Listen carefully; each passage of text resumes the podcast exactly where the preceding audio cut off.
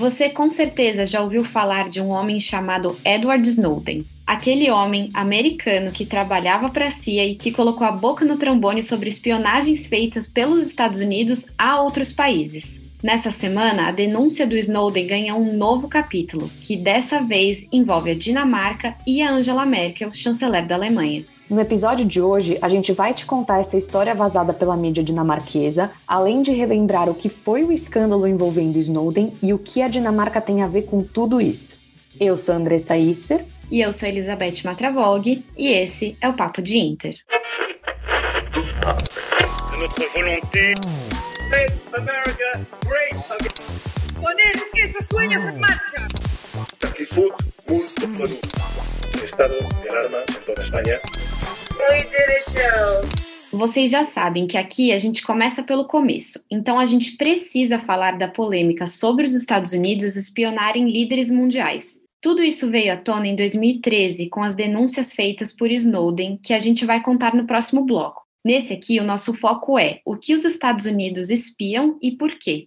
Para isso, seria necessário voltar a 2001, quando houve a queda das Torres Gêmeas nos Estados Unidos, que deixou quase 3 mil mortos. Só para lembrar, o ataque foi comandado por Osama Bin Laden, do grupo terrorista Al-Qaeda. No episódio de número 15 aqui do Papo de Inter sobre conflitos eternos, a gente te contou que esse ataque gerou uma guerra que dura mais de 20 anos no Afeganistão. Mas as consequências desse ataque não se limitam apenas à guerra. O medo de outros atentados terroristas, segundo especialistas entrevistados pela BBC, teria sido motivo para que os Estados Unidos passassem a espionar todos ao seu redor de forma mais intensa. E, de fato, logo depois do 11 de setembro, um pacote de leis chamado Patriot Act foi aprovado pelo Congresso americano. Essas leis previam um conjunto de medidas que daria mais poder para agências de combate ao crime, com o objetivo de impedir o terrorismo no país. Segundo o site do Departamento de Justiça dos Estados Unidos, esse ato foi aprovado em outubro de 2001 e é separado em quatro pontos principais. O primeiro ponto diz que o ato permite que investigadores usem ferramentas que já estavam disponíveis para investigar o crime organizado e o tráfico de drogas para combater o terrorismo. Já o segundo ponto diz que o ato, abre aspas, facilita o compartilhamento de informações e cooperações entre agências governamentais para que elas possam ligar os pontos com maior facilidade, fecha aspas. Já o terceiro ponto diz que o Patriot Act, abre aspas, atualizou a lei para contemplar novas tecnologias e ameaças, fecha aspas. E o último ponto diz que o ato, abre aspas, aumentou a penalidade para aqueles que cometessem crimes de terrorismo, fecha aspas. Aqui a gente te deu os tópicos abrangentes que esse novo pacote de leis impõe. Mas nessa mesma página, cada um desses tópicos é desenvolvido e inclui coisas como a permissão de fazer vigilância eletrônica a suspeitos e fazer buscas em casas sem aviso prévio, por exemplo. Na prática, isso levou a um aumento da vigilância eletrônica em todo o país, com menos supervisão judicial. Mas assim também, seria muita ingenuidade nossa pensar que só depois de 2001 que os Estados Unidos começaram a espionar e que só eles fazem isso. É um fato que países espionam a sua população e outros países também há séculos. Só que os Estados Unidos têm um arsenal tecnológico extremamente forte, então a proporção da sua espionagem é muito maior. Fora que esse poder de espionagem não foi usado apenas para inimigos, entre aspas. O grande ponto levantado pelas declarações de Snowden em 2013 é que os Estados Unidos estariam espionando parceiros. A gente está falando aqui da Alemanha nesse caso, e da Dinamarca ajudando nisso tudo. E, de novo, a gente ainda vai falar do Snowden e do escândalo que foi em 2013, mas vamos voltar um pouquinho no tempo para você entender o que aconteceu nos últimos anos. Sete anos depois da queda das Torres Gêmeas, ou seja, em 2008, o então presidente George W. Bush criou um programa de espionagem ainda mais agressivo. E depois do escândalo das revelações de Snowden, o presidente da época, que já era o Barack Obama, prometeu limitar o programa de espionagem criado pelo seu antecessor. O programa até chegou a mudar, mas se limitou apenas ao território dos Estados Unidos. Medidas como armazenar e vazar milhares de ligações locais foram reduzidas, mas as atuações no exterior não foram revisadas e os Estados Unidos continuaram com as espionagens o que mostra que nada mudou desde 2013, porque o maior programa de espionagem sempre foi em outros países do mundo. E os Estados Unidos não usam esse programa apenas para espionar terroristas e traficantes de drogas. Eles utilizam também para obter vantagens diplomáticas sobre países aliados ou amigos. Em 2018, a Câmara dos Representantes dos Estados Unidos concedeu à Agência de Segurança Nacional, a NSA, mais seis anos de carta branca para continuar com o programa de espionagem. Esse programa autoriza a agência a interceptar ligações e mensagens de pessoas fora dos Estados Unidos sem precisar da autorização do Google ou da empresa telefônica AT&T. Mas então, resumindo tudo, de fato, foi o atentado às Torres Gêmeas o responsável para que os Estados Unidos começassem a investir enlouquecidamente em espionagem à população americana e aos líderes mundiais.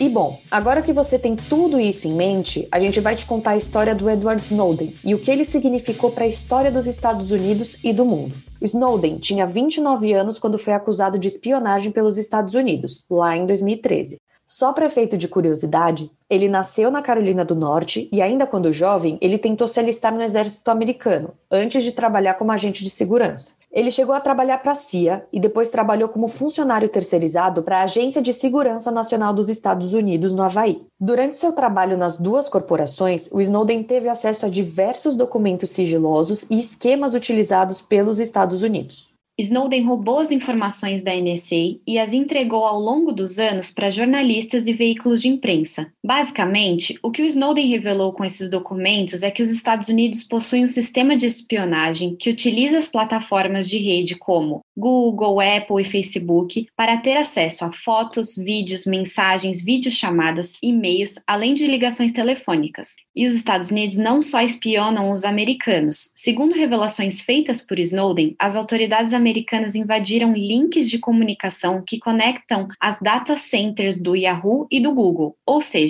eles têm acesso a uma base de dados de praticamente qualquer pessoa que tem um login ativo no mundo inteiro. Então, aquele vídeo do seu cachorro que você postou no Facebook provavelmente chegou em alguma base de dados dos Estados Unidos. Se você assistiu ao filme Snowden, Herói ou Traidor, Provavelmente você colocou uma fita ou um papel em frente à câmera do seu computador logo depois, com medo que alguém visse você assistindo Netflix com aquele pijama meio cafona. Enfim, a questão é que os Estados Unidos têm acesso aos dados de milhares de pessoas, sem o consentimento da população. A questão é, como falamos aqui, os Estados Unidos não só espionam as pessoas comuns, mas também líderes de países inimigos e amigos também.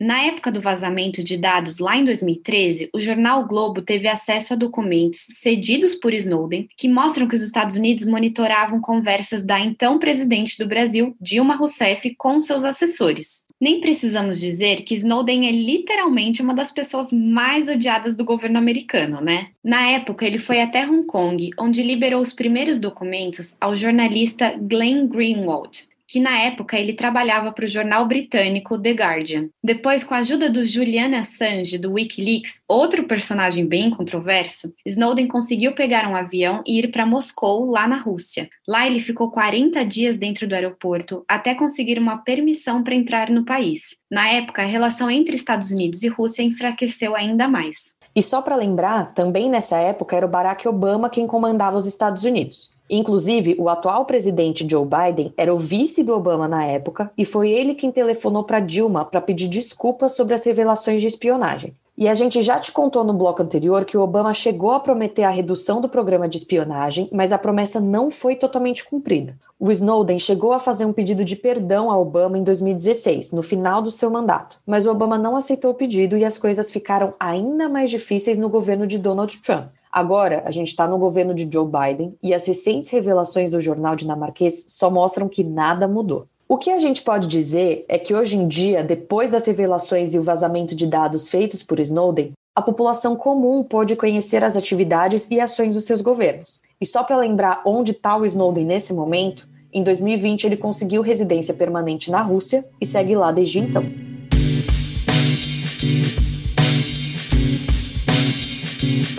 Dado todo esse contexto, vamos ao que aconteceu recentemente e bombou nas mídias internacionais. Como a gente já contou nos outros blocos, em 2013 o Edward Snowden soltou a bomba de que os Estados Unidos espionavam aliados europeus, dentre eles a chanceler da Alemanha, Angela Merkel. Só que recentemente descobriram que a Dinamarca fazia parte desse esquema de espionagem e que o país ajudou os americanos a ficar de olho em vários outros países europeus. Esse fato foi descoberto pela imprensa europeia, liderada pela Denmark's Radio, ou a rádio dinamarquesa. Segundo essa reportagem, rolou uma parceria entre o Serviço de Inteligência de Defesa dinamarquês, conhecido como FE, e a Agência de Segurança Nacional dos Estados Unidos, a NSA, entre 2012 e 2014. Segundo os documentos adquiridos pela imprensa, os Estados Unidos usaram instalações dinamarquesas para colocar escutas e espionar várias autoridades em países como Alemanha, Suécia, Noruega e França. Ou seja, Angela Merkel e o atual presidente da Alemanha, Frank-Walter Steinmeier, tiveram seus telefones grampeados pelos Estados Unidos com a ajuda da Dinamarca. Então, se a situação já era ruim por ter um país aliado como os Estados Unidos investigando líderes europeus, agora está 20 vezes pior, porque um país de dentro da União Europeia teria colaborado com esse fato. Nisso, a França logo se posicionou exigindo explicações. O presidente do país disse que, abre aspas, isso não é aceitável entre aliados. Fecha aspas. E logo depois, a Alemanha e a Suécia foram atrás, os três bastante indignados com essa descoberta. Mas você deve estar se perguntando por que os Estados Unidos escolheu justo a Dinamarca, um país pequeno, no norte da Europa, que aparentemente se mostra inofensivo. A gente se fez a mesma pergunta também. Acontece que, segundo o jornal francês France 24, a parceria entre esses dois países vem lá dos anos 90. A Dinamarca, inclusive, ajudou os americanos em combates na Líbia, Afeganistão e Síria. Depois do ataque às Torres Gêmeas, os Estados Unidos utilizaram a Dinamarca como uma base de coletor de dados na Europa. E o país europeu não é só um aliado, mas também está localizado de forma estratégica. Essa parceria permite a presença dos americanos na região do Ártico, que a cada ano passa a se tornar mais importante devido à presença de recursos naturais. E a Dinamarca também não sai perdendo nisso tudo. Mesmo tendo a sua imagem prejudicada devido às recentes revelações, o país hoje tem um serviço de inteligência mais avançado do que o da Alemanha, por exemplo. O que a gente pode afirmar aqui é que a história já mostrou que essas não são, nem de longe, as últimas revelações sobre o serviço de espionagem dos Estados Unidos no mundo.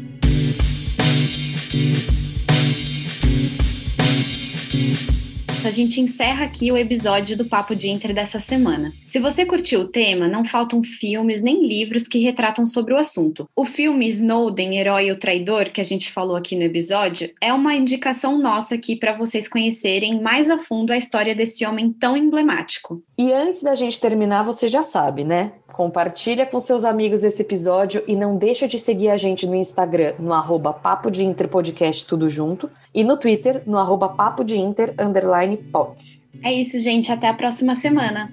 Até!